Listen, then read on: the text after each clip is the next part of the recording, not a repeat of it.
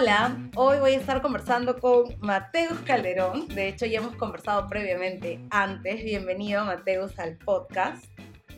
Hola, Ana Lucía, muchas gracias por invitarme. Siempre nos estamos cruzando, estamos haciendo ahí una sinergia, una conexión bien bacán. Hacemos crossover de podcast, de podcast acá. Pero nada, ya habíamos conversado hace varias semanas ya en tu podcast sobre estos discursos que se habían estado reproduciendo a partir de las elecciones. Y este tema es como parece que acaba, pero en realidad no acaba. Y creo que como que se vuelve peor a medida que van pasando las semanas. Entonces nosotros creo que conversamos antes de la primera vuelta, antes que se supiera quiénes iban a estar en la segunda vuelta. Y a partir de eso han pasado un montón de cosas en relación a discursos, a bromas, a publicaciones. ¿Qué es lo que más o menos has observado que ha estado pasando que en realidad a mí me ha sorprendido? Porque la violencia se ha extrapolado de una manera realmente impresionante. Sí, es, es, interesante la pregunta y, la, digamos, la conversación que tuvimos primero, porque efectivamente siendo una, un análisis de lo que fue la primera vuelta, lo que veíamos era esencialmente la emergencia de ciertos discursos que pueden ser clasistas, racistas, discriminatorios, incluso sexistas, a partir, digamos, de la performance de un conjunto de candidatos, lo que hace que, digamos, no haya un punto específico de ataque. Había una suerte de disputa en general por con, concentrar bolsones de votos que lo que hacía era, digamos, que se asumiesen pues ciertos discursos clasistas respecto de los bolsones de votos eh, de las clases populares, racistas también, sexistas, si es que se hacía una campaña o una frase que buscaba capturar el voto de tal. Aquí lo que vemos en la segunda vuelta, ya también porque son dos candidatos con dos perfiles completamente diferentes, es casi pues una narrativa de David versus Goliat, el centro versus las provincias, el establishment versus el anti-establishment, este, no más pobres en un país rico versus la demodura, ¿no? Lo que vemos es en realidad pues la... Em, la utilización de los discursos racistas ya no, o, o, clasistas o discriminatorios, ya no en ese sentido, si lo quieres ver así, eh, utilizado para capturar ciertos bolsones de votos o como estrategia para buscar ciertos votos, sino en su versión más virulenta, en su versión más eh, lacerante, atacante, que es precisamente esa de descalificar el voto del otro, ¿no? Y aquí quisiera decir, por supuesto, que eh, es claro que si bien eh, Castillo y Fujimori em, representaban peligros para la democracia, para la institucionalidad, por los discursos mismos que traían y por el background también que traían, la mayoría de ataques, digamos, la, la, forma en la cual se han articulado los discursos racistas ha venido especialmente del lado del proyecto de Keiko Fujimori. Eso se tiene que decir. Sí, creo que es, es evidente cómo se ha construido algo interesante que he visto es que se ha construido esta definición de los votantes, ¿no? ¿Quién es el votante correcto? ¿Quién es el votante incorrecto? ¿Quién es el que vota de manera lógica? ¿Quién no? ¿Y por qué? Entonces, a pesar de que muchas veces se intenta disfrazar este discurso con, bueno, no, en realidad ese es un tema meramente político, hay un trasfondo clasista y un trasfondo racista también, hay muchas burlas en relación a eh, características eh, que forman parte de la identidad cultural de Pedro Castillo, como la manera en que se viste, la manera en la que habla, ha habido mucha discriminación lingüística también hacia la manera en la que enuncia las palabras, su manera articular. Y estas cosas sí son cuestiones que tienen que ver con el racismo. No solamente son bromas políticas, no solamente es humor político, no solamente están limitados al tema de la campaña electoral, sino que realmente hay que entenderlo y comprenderlo dentro del marco de cómo el racismo parece que fuera el primer argumento que tenemos para descalificar a alguien, ¿no? Como bien mencionabas, ambas eh, candidaturas eran un riesgo, son un riesgo, eh, pero había esta necesidad inmediata de poder descalificar a las personas a partir del racismo, ¿no? ¿Cómo esto tiene que ver con la naturalización del racismo en el Perú? Creo, ¿Crees que ha sido una manera en la que podemos evidenciar algo que algunas personas hemos venido diciendo por muchos años, ¿no? Porque a veces es como uno denuncia racismo y te, te tildan de loca, de exagerada, de resentida, eh, de una persona que solamente intenta traer atención hacia algunas cosas que no son tan graves. ¿Cuánto evidencia eh, el racismo estas cosas que hemos estado viendo en, en las últimas semanas?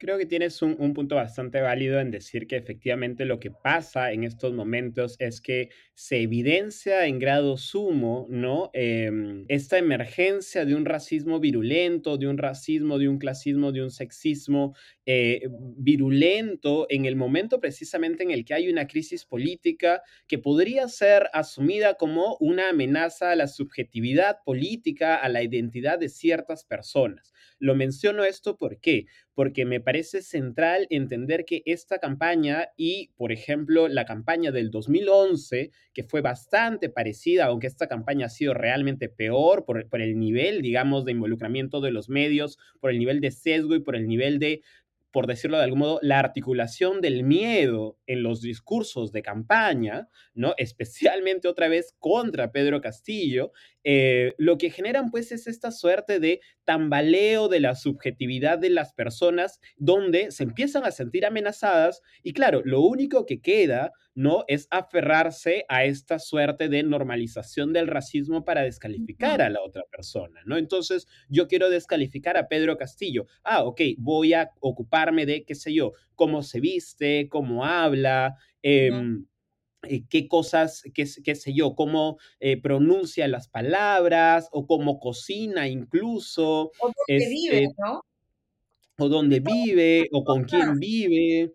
Eh, entonces, y por supuesto, esto también se traslada a los votantes, ¿no? Si es que tu candidato es así, entonces tú votando por este candidato también asumes cierta identidad que este candidato va creando. Y por supuesto, como conversábamos, lo que hace el discurso político es construir alteridades, ¿no? Es decir, vota por mí en contraposición a esta otra persona que yo voy a construir de este modo. En el caso otra vez de Pedro Castillo, ¿no? Había había una clarísima construcción de una alteridad que aparecía pues como alguien de la sierra, alguien que no estaba preparado, alguien que no podía hablar bien, no podía expresarse, incluso en algún momento pues como esta imagen del tirapiedra, ¿no? Que Keiko Fujimori lo dice y que tiene que ver muchísimo con cómo hemos conceptualizado a la persona que viene de la sierra eh, eh, históricamente, ¿no? La idea del tirapiedra, la idea del, del que, del, del, del que este,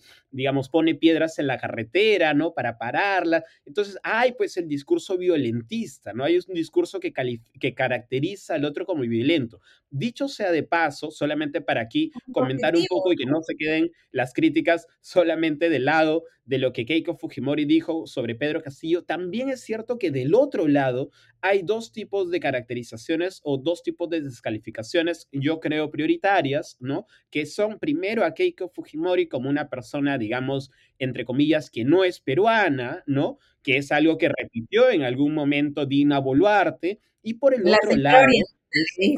Exactamente, ¿no? Este, y por ejemplo, en este alabado monólogo que da Poppy Olivera, no sé si tú lo recuerdas cuando se enfrenta a Alan García, tan memeado, tan viralizado, eh, dice, ¿no? Algo así como no lo engaña a un pueblo educado, no lo engaña un oriental, ¿no? Una cosa así. Este, entonces hay esa idea, ¿no? Eh, hay esa idea de, de, de, de, caracterizar a esta persona que no es peruana, como no es peruana, ¿no? Y por el otro lado, también a los votantes, ¿no? Hay la típica imagen del Tupper, ¿no? Que es una imagen racista, ¿no? La idea de, ah, los que votan por Keiko Fujimori son estos brutos a los cuales se les paga con un Tupper, que es una imagen, pues, si bien no está racializada en el sentido tradicional, también lo que te muestra, pues, es una persona precarizada, bruta, de la clase trabajadora, probablemente marrón, aunque no se diga de ese modo, ¿no? Este, y que no tiene agencia política, ¿no? Además, y, ese tema de, cómo se le cataloga a Keiko Fujimori también tiene eh, que ver mucho con cómo se entiende la población asiático peruana, ¿no? Que es como casi extranjera siempre, nunca parte del país. Estaba viendo en uno de, de, tan, de los tantos memes que se han hecho de los debates, un meme en el que se le se le criticaba a Keiko Fujimori por mencionar que esta era la tierra de los incas, ¿no? Y que hablaba de los antepasados incas y decían, tus antepasados no son incas, tú no eres peruana, eres japonesa, etcétera, ¿no? Entonces, había, siempre hay esta idea de, de cómo se le cataloga a ella y sí han habido asociaciones directas con sus rasgos físicos también. Creo que eso también hay que decirlo, como bien mencionabas. eh, aunque lo que más se ha visto es la categorización de los votantes de, de Pedro Castillo, ¿no? Y, una cosa que creo que también ha pasado es que este discurso de el tupper ha sido como modificado ahora para hablar de quiénes son los votantes de Pedro Castillo, ¿no? Esta idea de estas personas desinformadas, vamos a enseñarles cómo votar mejor, eh, porque les están o están hablándoles de tal o cual cosa y no saben discernir bien eh, por quién votar, entonces vamos a ir a educarles para que sepan realmente cómo votar, ¿no? Porque no saben qué es, eh, qué es el desarrollo, qué es el progreso, que de hecho la encuesta de, nacional de derechos humanos que hicieron en el 2020, me parece, tiene un dato interesante sobre casi la tercera parte de los peruanos que piensa que los pueblos indígenas no saben qué es lo mejor para el país. ¿no? Entonces, esta idea de este progreso no es el progreso que nosotros queremos, ustedes no saben qué es desarrollo, así que vamos a tener que explicarles eh, por qué su voto no está bien, ¿no? Esta mirada bien paternalista también.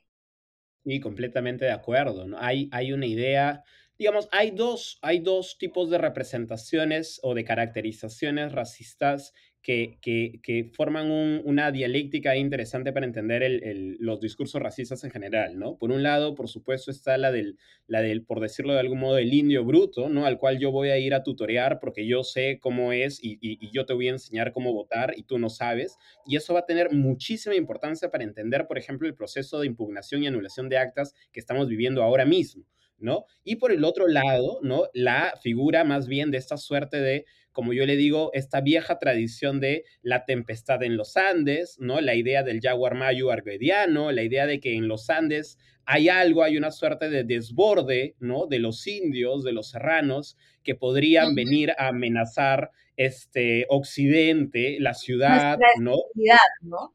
Exactamente, ¿no? Exactamente. Entonces, eso está, como decía, Tempestad en los Andes de Valcárcel, ¿no? Ese, ese es el Jaguar Mayo, la fuerza que corre bajo los Andes de, de, de, Arguedas, pero también está en el, en el miedo que se tiene ahora a Velasco, por ejemplo, ¿no? La idea de, ah, ¿no? Cada vez que, y yo pensaba específicamente, por ejemplo, en, en Vizcarra, ¿no? En la idea del provinciano que va a ser presidente y como lo primero que se pensaba con Vizcarra y Vicente Ceballos, por ejemplo, ¿no? Lo primero que hubo fue este, este fantasma de Velasco, ah, los provincianos están en el poder, los moqueguanos están en el poder, ¿no? El estatismo se viene, ¿no?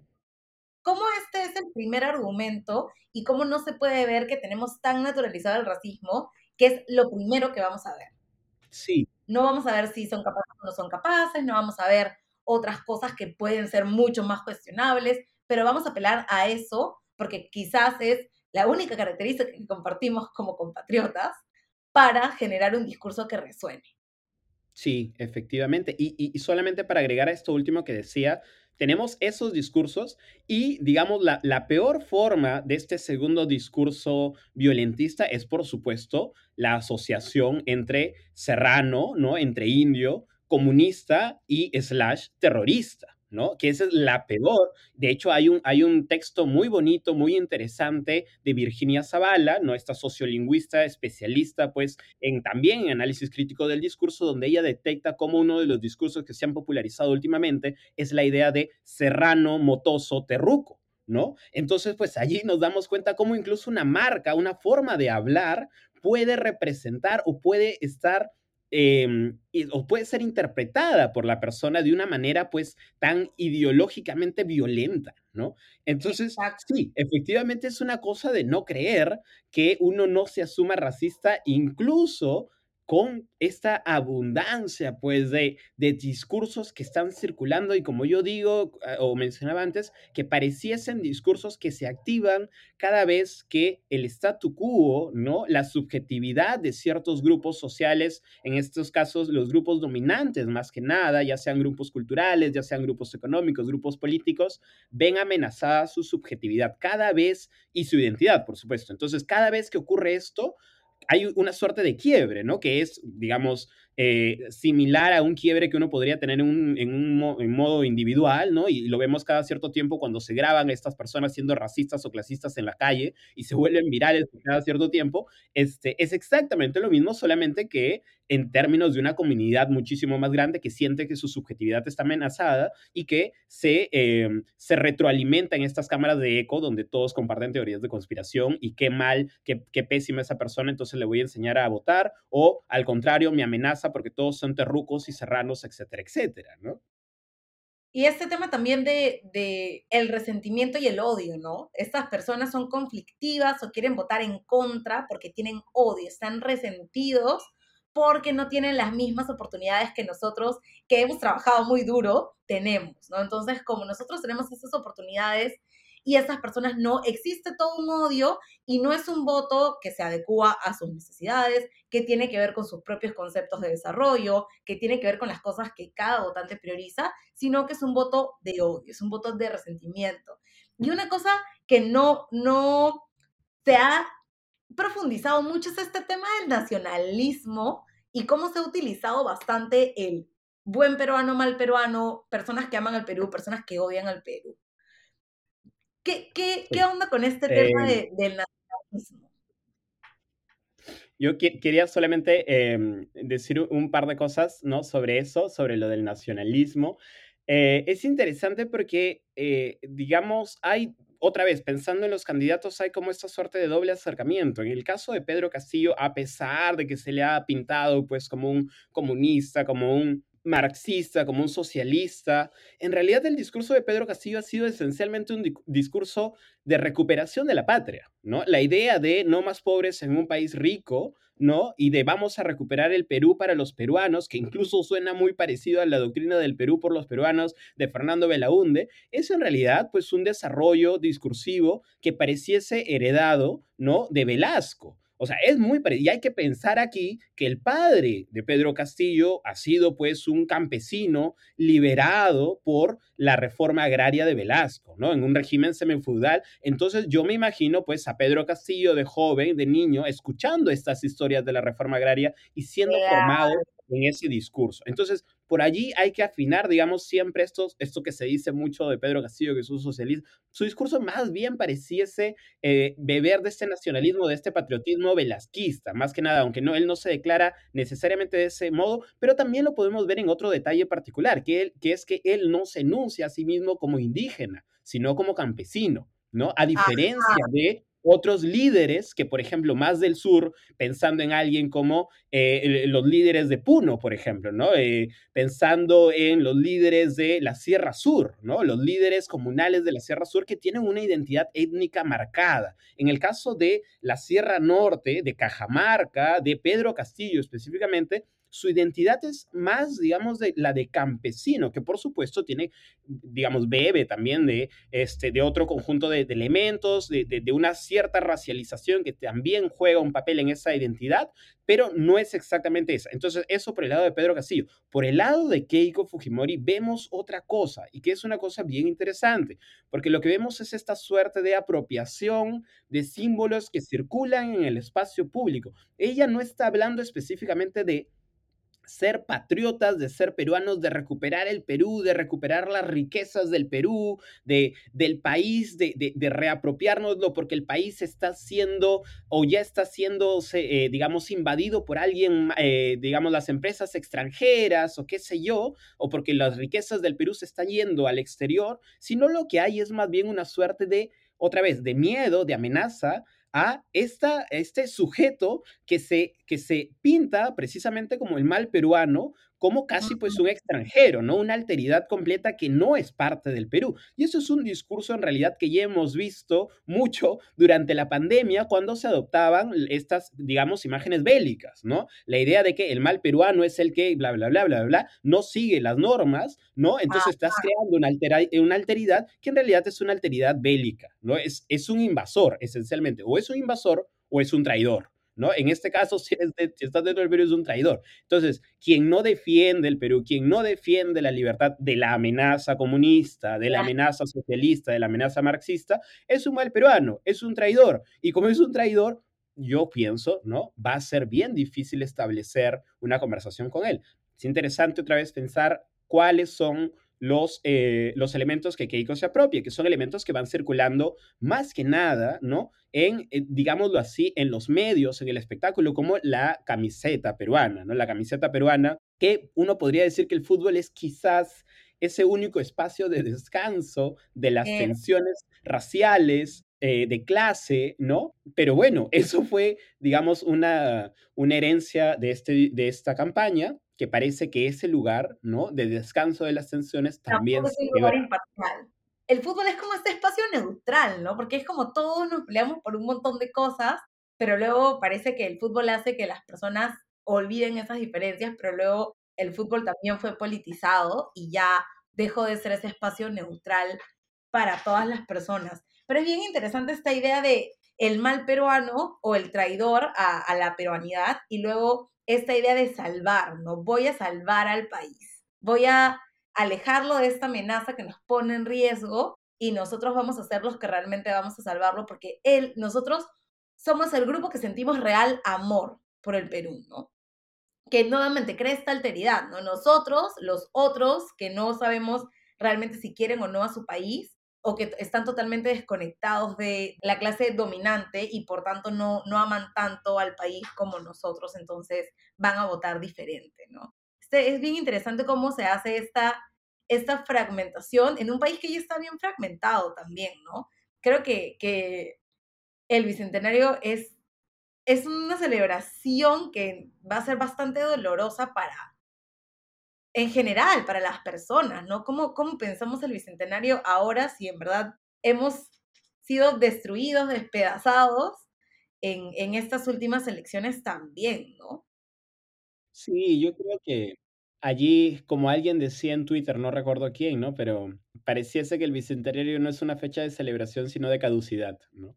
Este, y, y eso es, eso es básicamente, ¿no? O sea, nos acercamos a los 200 años de la República habiendo pasado dos momentos que para mí son fundamentales para entender la historia contemporánea, que es, digamos, la historia de los últimos años, que es el momento de quiebre de Odebrecht y el segundo, la pandemia, ¿no?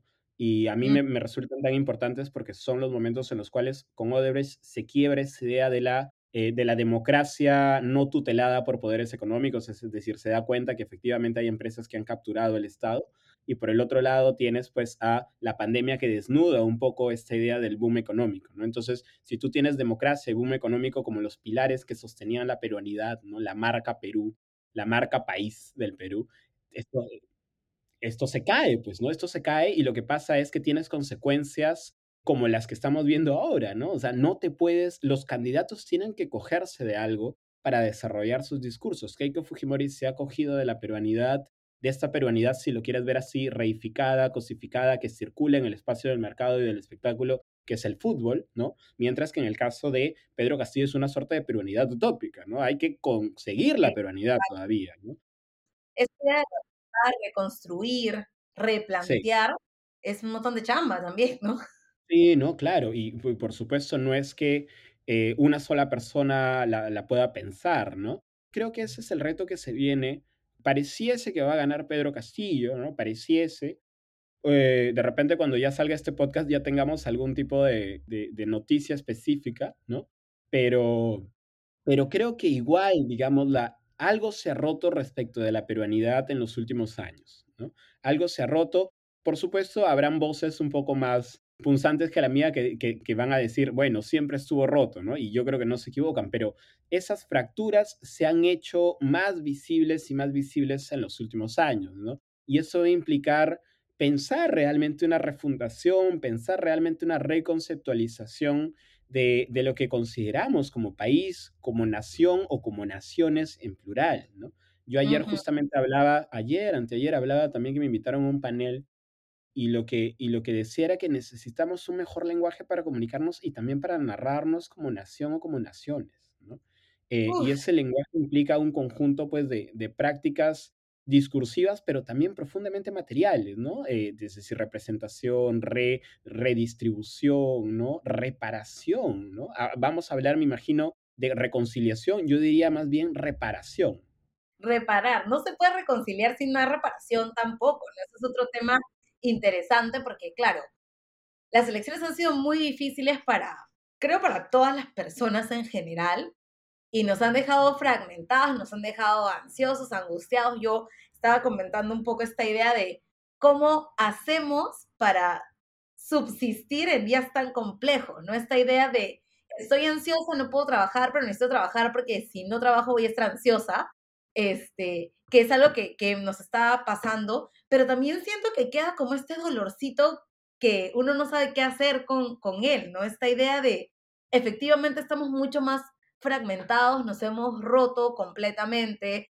creo que estábamos como con pequeños con pequeñas rajaduras y lo que ha hecho esto es como poner una grieta y abrirla y abrirla y abrirla y nos quedan dolores, nos quedan un montón de cosas en qué pensar, ¿no? Pero a veces parece que no hacemos esta conexión o esta hilación entre cómo todas estas cosas que son como sintomáticas terminan estando interconectadas, porque claro, estas cosas estaban ahí latentes, no es que de la nada, hace dos o tres días o hace dos meses, los peruanos nos hemos vuelto racistas de, de cero, ¿no? había muchas cosas que estaban ahí debajo de la superficie y que vienen o, que salen como un síntoma de un problema que es estructural y que ya veníamos conversando algunas personas hace muchos años, que es una cosa latente y sistémica, ¿no? Entonces, ¿cómo encontramos estos, estos puntos de, de relación? ¿Cómo hilamos entre cosas como racismo, clasismo, centralismo?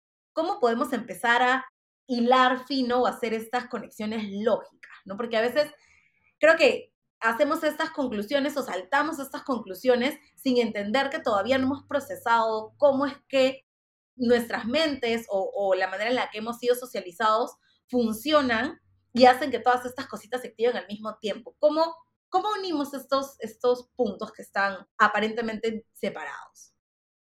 Es una excelente pregunta. Yo pienso que una arma que debería ser, digamos, nuestra aliada en todo esto es la capacidad de crítica y de autocrítica. Es decir, si algo va a poder poner ante nuestros ojos esta suerte de, mapeo, ¿no? De, de interrelación entre objetos separados, es solamente la capacidad de poder leer nuestra realidad de manera crítica. Y como tú decías también, autocrítica, en el sentido de que tenemos que ubicarnos a nosotros mismos en todo este sistema y ver qué papel estamos jugando, qué papel podemos jugar y qué papel vamos a jugar a futuro, ¿no? Entonces, para mí es, importantísimo que de manera individual y de manera comunal, cuando hablamos, por ejemplo, de grupos políticos, ¿no? Pensemos bien nuestra labor y, también de manera profesional, especialmente aquellos que tenemos, eh, digamos, algún tipo de voz en redes sociales o tenemos algún tipo de agenciamiento público, ¿no? Es la capacidad de poder desarrollar una crítica diferente, de ir más allá de los lugares comunes y de hacer por un lado, digamos, crítica, autocrítica, de hacer por otro lado pedagogía, de hacer escucha, de desarrollar un nuevo lenguaje, a pesar de lo abstracto e ideal o idealista que pueda sonar esto y, digamos hippie, que pueda sonar que alguien diga, ah, necesitamos un nuevo lenguaje. Realmente necesitamos... Realmente necesitamos un nuevo lenguaje, ¿no? en el sentido de que necesitamos una nueva crítica yo, por ejemplo, me denomino como crítico cultural a falta de otro membrete, ¿no? Pero en realidad la crítica, porque eso es, cierto, pero en realidad, digamos, pensemos, por ejemplo, en el periodismo, ¿no? El periodismo y la situación de los medios. Pensemos en la política, pensemos en la economía, pensemos en los grupos económicos. ¿Cuándo hemos escuchado hacer una crítica? ¿Cuándo hemos escuchado hacer una autocrítica, ¿no? Una crítica que pueda poner en relación objetos que normalmente no están en relación. A mí una de las cosas que más me preocupaba con las candidaturas de Keiko Fujimori, con la candidatura de Keiko Fujimori, era precisamente cómo en general el aparato ¿no? político, mediático de, de Fuerza Popular desvalorizaba ciertas palabras y desvalorizaba ciertos símbolos, ¿no? La camiseta, la democracia, la libertad, ¿no? La peruanidad, el Perú, la defensa del Perú, son palabras que se van quedando vacías, vacías de significado. Y reparar una palabra vacía de significado, digamos, no hay forma de volver a hacerlo, ¿no? En el caso de, en el caso de Pedro Castillo, lo que yo veía era otra cosa. Y hay una, digamos, ese es un punto que yo discutía con, con, con una compañera Lía, eh, por allí se me ha pasado su, su apellido, una socióloga brillante de la católica, Y lo que me decía esta compañera y que conversaba con ella era, o sea, si hay algo que Castillo tiene, que Keiko Fujimori no tiene, es un lenguaje pedagógico. Es un lenguaje que a través de ciertas imágenes, ciertas metáforas, y por eso a mí me interesaba tanto como, como literato, digamos, es, desde Aristóteles sabemos que la idea de la metáfora es que te pone a los ojos algo, ¿no? Conecta dos ideas que antes no estaban conectadas y te los pone a los ojos. Entonces, cuando Castillo utilizaba algunas metáforas, algunas ideas, ¿no? Hablaba, por ejemplo, en algún momento decía algo así como, la biblioteca donde vamos a encontrar los problemas del Perú no es ese lugar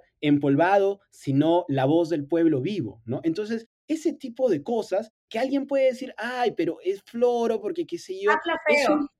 Sí, habla feo, no sabe, está rechazando a los expertos, bla, bla, bla, como se dijo. En realidad es un uso de lenguaje diferente y un, lenguaje, un uso de lenguaje pedagógico porque está poniendo en relación dos cosas que antes no estaban y las está poniendo en relación a través de una imagen que la está mostrando. Y eso tiene que ver mucho también con la condición de maestro, con la condición de profesor de Pedro Castillo. Entonces, tiene la capacidad de explicar cosas de manera distinta. Es, ah, especialmente pensando que es un profesor de niños, ¿no? Entonces, eso es lo que necesitamos, ¿no? Necesitamos un lenguaje que nos permita poner en, eh, digamos, en conexión cosas que antes no veíamos y que seas lo suficientemente didáctico para poder también convencer a la otra persona de que eso está pasando. Porque una cosa es cierta, el Perú está dividido, el Perú está polarizado desde hace mucho tiempo, ¿no? Igual seguimos viviendo porque también es cierto que a veces se dice, y también lo mencionaba la otra vez, decimos mucho de el Perú está polarizado, el Perú, pero la gente sigue viviendo, ¿no? Es decir, el, el, costo de pelearte es bastante grande también, ¿no? Este, el costo de estar discutiendo es bastante grande. La mayoría de gente sigue todos los días trabajando, ¿no? Este, hasta que, claro, en un momento puedes explotar y tal, y eso es justamente lo que se tiene que evitar, en precisamente momentos como estos, los de crisis, donde todo explota. Pero la mayoría de gente va a seguir viviendo sus vidas, entonces lo que necesitamos en realidad es, es una nueva forma de poder ejercer esta crítica, estas críticas en general, esta autocrítica, este lenguaje de, de poder narrarnos a nosotros mismos que otra vez viene y, eh, con, también con cambios de distribución ya material, ¿no? Si tú puedes decir, ah, ya, pues sí, necesitamos contarnos, ¿verdad? Y si nadie te escucha, ¿no? Y si no, si no tienes un, un, un, lugar que sirva de altavoz, de altoparlante, para que, nadie, para que alguien más te escuche, porque uno no puede hablar solo, ¿no? Uno necesita que alguien lo escuche, uno necesita una audiencia, ¿no? Y siempre necesitas, o sea, uno no, no puede existir como un ser aislado, ¿no? siempre pienso en esta idea de, no sé, a mí nadie me dio nada o yo me hice solo. Es virtualmente imposible. Siempre necesitas de alguien o alguienes que puedan sostenerte, ¿no? Y, y, creo que también es esta idea de dejar de pensar de una manera individualista de qué es aquello que yo necesito y pensar por qué nuestras necesidades aparentemente son tan opuestas, cómo hacer para conciliar cosas ahí, cómo ahora volver a encontrar puntos de encuentro cuando estas cosas que nos encontraban ahora son las cosas que nos dividen, ¿no? Es este tema de resignificar, que es un proceso largo, un proceso muy largo cuando hay tanta fractura y, sobre todo hay como dolorcito, ¿no?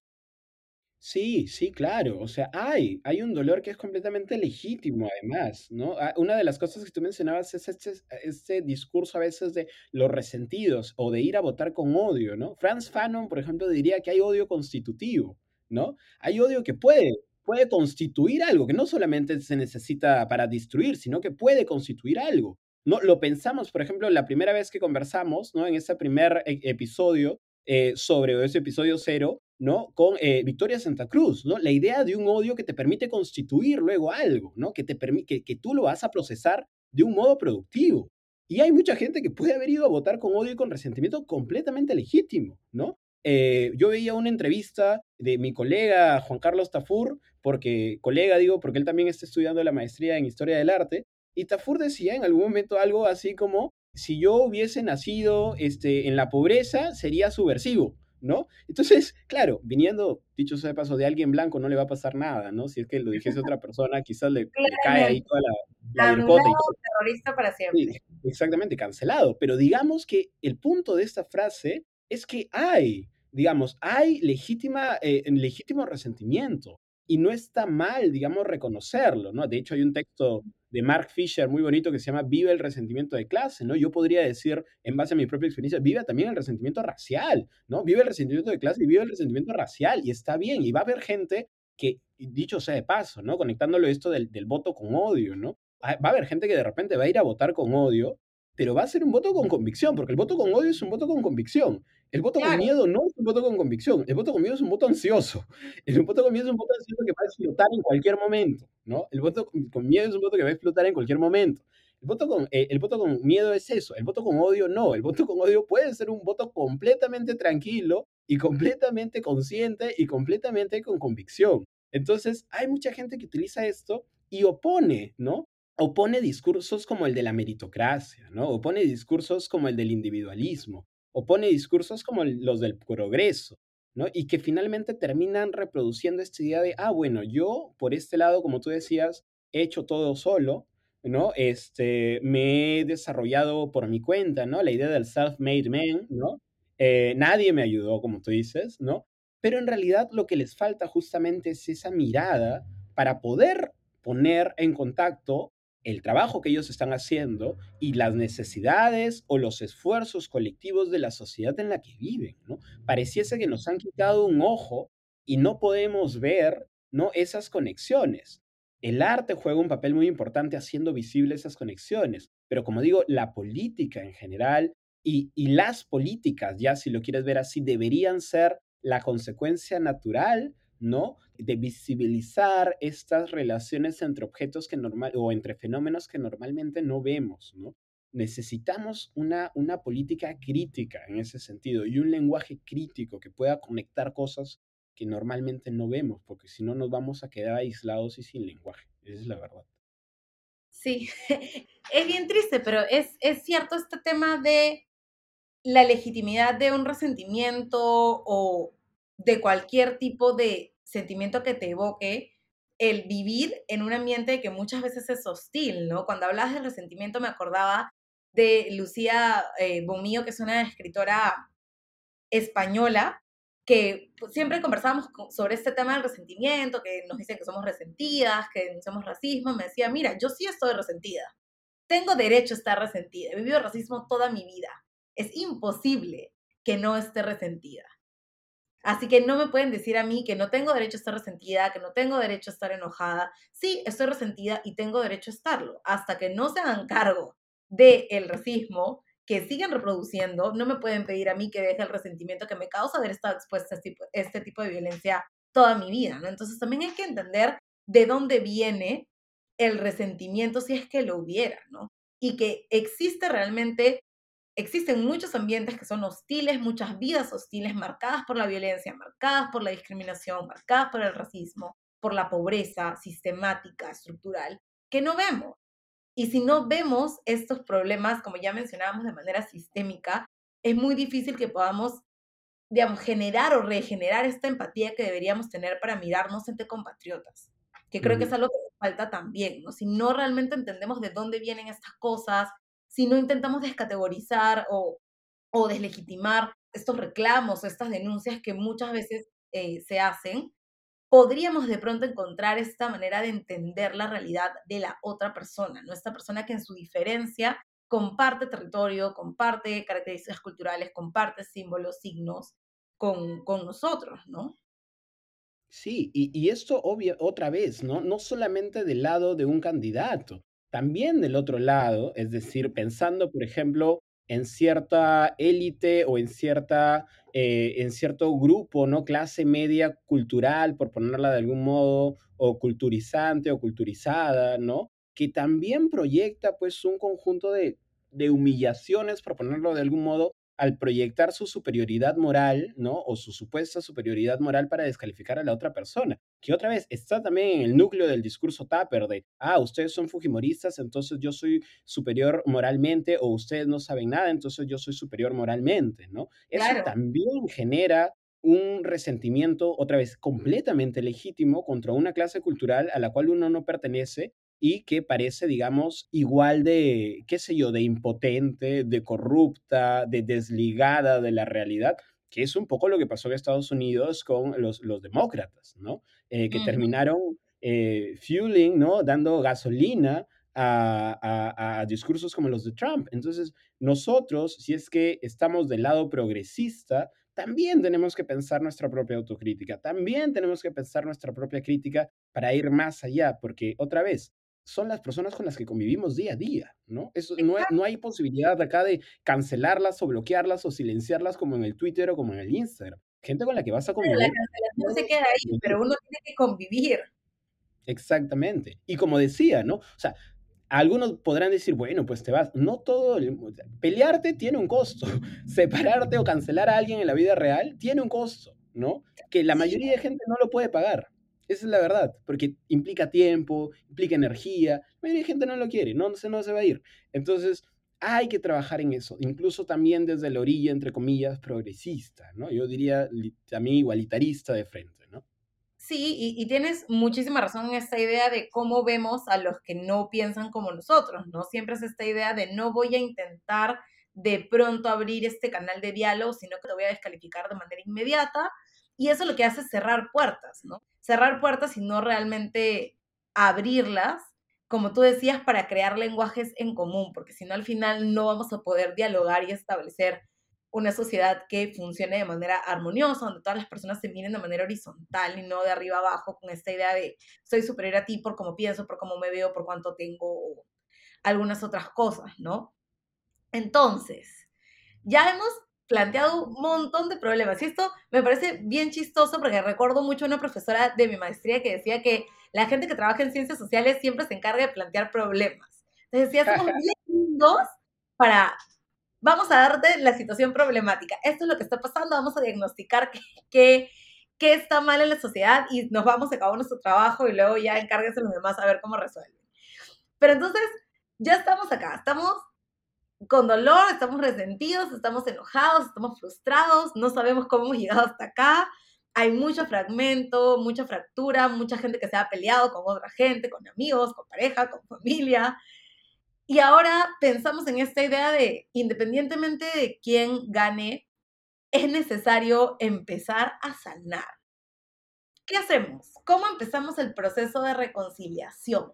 ¿Qué necesitamos realmente para empezar a construir o a reconstruir todas estas cosas? Nosotros somos como un edificio que parece que se ha caído, lo han demolido totalmente y ahora hay que pensar cómo salir de los escombros. ¿Qué, qué podemos hacer?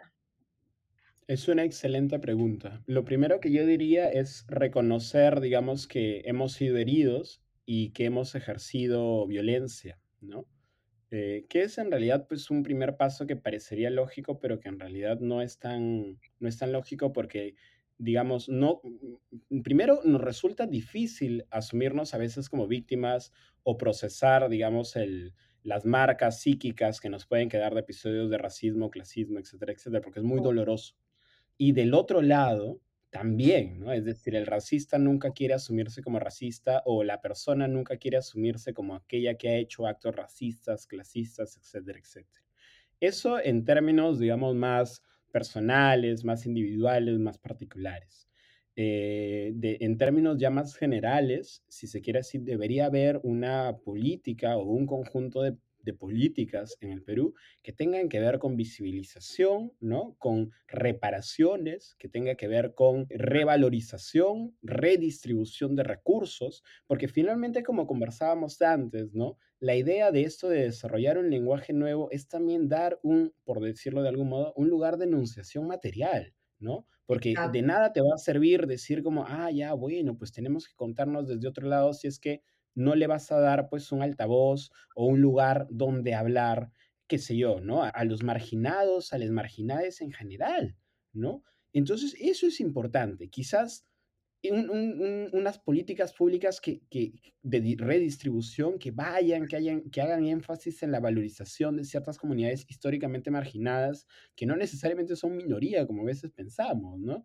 Una narrativa eh, nacional, ¿no? Diferente, que cuente las diferentes independencias y no independencias del Perú, ¿no? Una historia nacional que sea una historia de luchas, de resistencias, antes que una historia de derrotas y victorias, ¿no? ¿Dónde han sido los puntos en los cuales nosotros hemos podido decir que somos una república? Lo hemos sido cuando se dijo que, que, digamos, que éramos libres e independientes por la voluntad general de los pueblos, o fue cuando Ramón Castilla entre comillas, liberó a los esclavos en el momento en el cual tuvo que darle, digamos, el Estado dio bonos a ciertas familias que, le mintieron, ¿no? Sobre la cantidad de esclavos que tenían para que el Estado les termine que pagando. Entonces, en realidad ahí fue una gran gauchada para que ellos se quedasen con dinero. O fue en el momento de la reforma agraria, que fue un momento de quiebre porque fue durante una dictadura, y eso se tiene que decir, pero fue probablemente el momento más igualitarista en términos de construir sociedad civil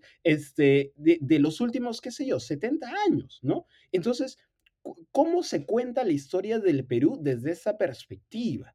Eso, por supuesto, implica pues un conjunto de, de, consensos que se tienen que hacer dentro del Congreso, dentro del Ejecutivo, que yo no sé personalmente si estamos yendo en ese camino, pero eso es lo que se tendría que hacer, en teoría, ¿no? encontrar una nueva forma de narrarnos que también implique pues políticas, que también implique redistribución, que también implique reparaciones históricas, eh, darle voz a las personas y digamos, los que tienen algo, algo de espacio, hablar, pero también algo de espacio, digamos, en, la esfera pública, hablar, pero quizás también escuchar, ¿no? Y ayudar a hablar a las otras personas, escuchar, porque hay muchas personas que lo único que, que necesitan, más allá, pues, de estas necesidades materiales, es también una noción de reconocimiento.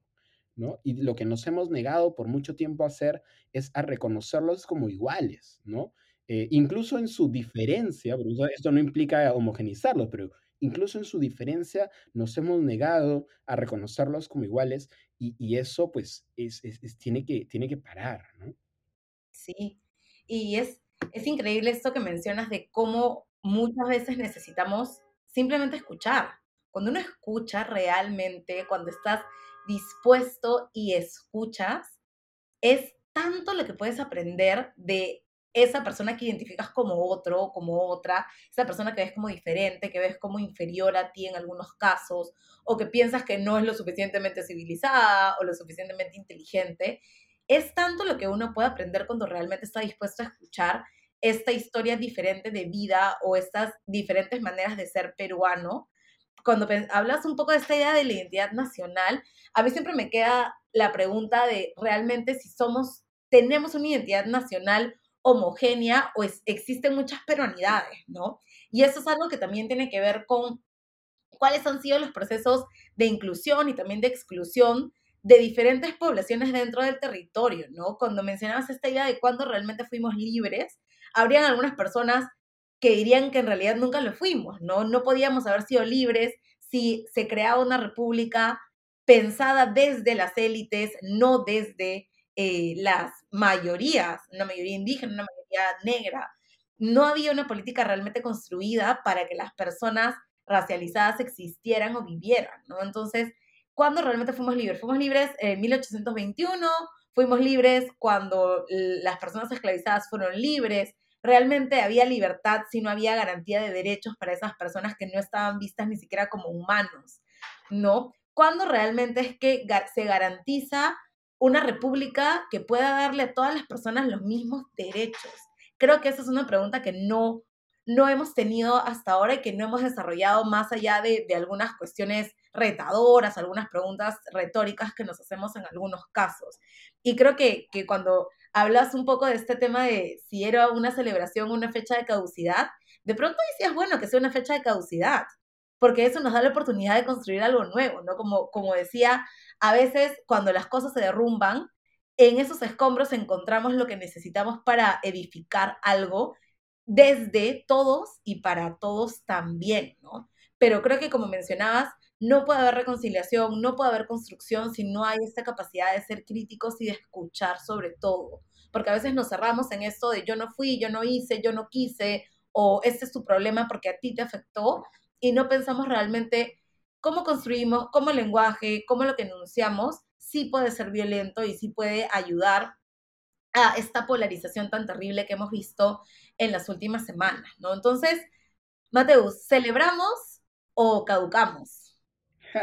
Yo creo que hay que celebrar la caducidad, ¿no? Hay que decir, bueno, ya, se acabó, empecemos a construir desde cero o desde, las, desde los restos, ¿no? A leer los restos. Eso es muy importante hablando de la crítica. Hay que aprender a leer los restos, lo que nos dicen los restos, las ruinas, digamos, ¿no? Y estamos quedándonos ahora con un país partido. Como tú dices, yo la verdad dudo eh, que eventualmente nos vayamos a denominar una sola nación. Creo que somos un territorio con muchas naciones. Eh, creo que eso también va a entrar en discusión luego cuando nos contemos a nosotros, ¿no? Eh, pero creo que por allí va la cosa. O sea, tenemos que aprender a leer nuestras propias ruinas también para poder construir a partir de eso. Eh, es muy importante que, por ejemplo, a veces yo me río con, con mis amigos este, abogados, los leo. Estos, yo, yo, yo empecé estudiando derecho, pero me cambié, la verdad. Este, algunos dirán que para mal o para bien. Mi hermana se burla de mí siempre. Eh, me dice que abandoné la carrera de derecho. Pero yo me río un poco cuando, cuando leo estas frases como, ¿para qué quieren cambiar la constitución si la constitución, si, digamos, el, el, las, las, palabras no crean realidades, ¿no? Eh, porque ellos dicen, tú vas a poner allí una, una ley y entonces esa ley no se va a cumplir simplemente por, este, porque esté escrito, ¿no? Y obviamente el sentido no es que se va a cumplir porque esté escrito. La idea es crear un espacio de lenguaje donde puedas debatir. Ese es el punto, ¿no? Y además crear reconocimiento, ¿no? Porque como bien mencionan, muchas personas lo que no se nombra no existe, ¿no? Si no hay este espacio de reconocimiento, ¿cómo avanzamos? Sí, exactamente. O sea, lo que necesitamos es eso, necesitamos entender que, para, obviamente yo acá jalo agua para mi molino, ¿no? Pero yo estudié literatura, pero necesitamos entender que eh, muchas de las cosas que discutimos el día a día, en el día a día en la política, cosas de violencia, cosas de racismo, cosas de nación, se discuten primero en el lenguaje del día a día, ¿no? Cómo nosotros los vamos conceptualizando. Entonces, cuando a veces se dice, ah, refundación, ¿no? Y uno dice, ah, tú estás hablando de nueva constitución, porque la, la, y se ponen, ya más allá de que te opongas o no te opongas, ¿no? La idea es crear un espacio de lenguaje donde estas cosas puedan discutirse. Si no se pueden discutir, si es que los lugares comunes o los sentidos comunes nos impiden discutirla, entonces estamos vetados, ¿no? De cualquier imaginación posible a futuro y cualquier construcción posible a futuro. Sí, creo que esto de enunciarse realmente o de ver cuál es el lugar de enunciación y poder nombrar las cosas, reconocerlas, nos ayuda también a intentar caminar hacia esta reedificación, pero también a, poder hablar sobre estos problemas que nos siguen doliendo, ¿no? Mientras estos dolores no se sanen realmente, mientras no podamos reconocer que esto existe, que es real, que probablemente en algún momento de nuestras vidas hemos reproducido eh, el racismo, clasismo, queramos o no queramos eh, hacerlo, creo que no va a ser posible que caminemos hacia la sanación. ¿no? Hace unos días leía la reflexión de Marco Avilés sobre este tema, que decía de vamos a abrazarnos, pero no va a ser posible realmente que nos abracemos si nos hemos hecho tanto daño y no somos capaces de reconocer que lo hemos hecho y tampoco somos capaces de pedir disculpas y ver cómo nos movemos alrededor de él, ¿no? Entonces creo que la reconciliación y la oportunidad que nos da el bicentenario nos debería llevar a pensar qué queremos ser y sobre todo cómo podemos desde nuestras individualidades, desde nuestras acciones eh, personales, qué podemos hacer para, para construir el país que realmente, en el que realmente queremos vivir, ¿no? Creo que ese es el reto más grande eh, y que debería empezar como ser el punto de partida para el inicio de, la sanación, de una sanación consciente, no esta sanación tan romantizada como la pintan eh, algunas personas, sino una, sanación que implique tener una conciencia crítica, que nos implique mirar críticamente eh, todas estas cosas que han pasado en las últimas semanas, que como decía, finalmente son un síntoma de algo que ha estado latente por un montón de tiempo, ¿no? Así es, completamente de acuerdo contigo, Ana Lucía. Bueno, hemos hecho nuestro episodio de catarsis política, pero, digamos, siempre tiene que ver con, con los temas relacionados al podcast. Te agradezco muchísimo, Mateus, por acompañarme hoy. Eh, seguimos el mes de la cultura afroperuana y también es el mes del orgullo, así que probablemente los episodios de las siguientes semanas nos ayuden a entender un poco mejor cómo se intersectan estas dos problemáticas, cómo hacemos para tener una mirada más amplia de la interseccionalidad y que sigamos recordando por qué es necesario que estos dos meses se celebren. Gracias, Mateus, por acompañarnos.